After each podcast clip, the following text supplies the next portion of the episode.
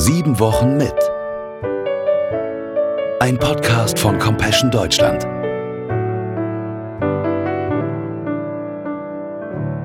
Im Traum sah er eine Leiter, die von der Erde bis zum Himmel reichte. Erste Buch Mose, Kapitel 28, Vers 12a. Die berühmte Jakobsleiter. Ein poetisches Bild aus den sogenannten Stammvätergeschichten der Bibel.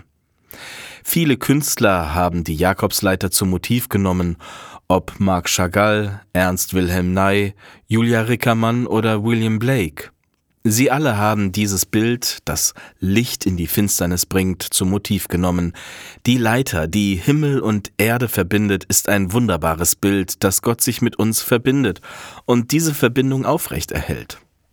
Gott sucht den Kontakt, so die biblische Erzählung, mit Jakob. Er, der sich den besonderen Segen seines Vaters ergaunert hat und nun auf der Flucht ist, mitten in seiner Verzweiflung spricht Gott im Traum mit Jakob. Nicht von oben herab, sondern auf Augenhöhe. Jakobs Himmelsleiter kann auch für dich und für mich ein Bild der Hoffnung sein. Sie ist die Brücke zwischen Himmel und Erde, zwischen Alltagssorgen und Sonntagsermutigung. Die Leiter drückt den Trost und die Verheißung aus, die Gott Jakob zuspricht. Siehe, ich bin bei dir und behüte dich überall, wohin du auch gehst.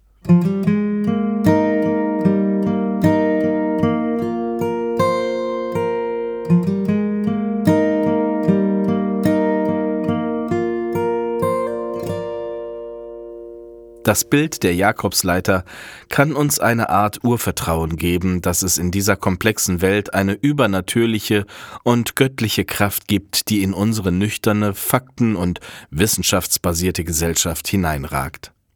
Dieser Glaube kann uns auch in schweren Zeiten Hoffnung und Gelassenheit geben. Wie groß die Probleme auch sein mögen, gerade für Menschen, die unter extremer Armut leiden, die Leiter ist die Brücke zum Himmel. Ein Impuls von Andreas Schuss, Gemeindereferent von Compassion Deutschland. Das war Sieben Wochen mit. Ein Podcast von Compassion. Kinder aus Armut befreien. Im Namen Jesu.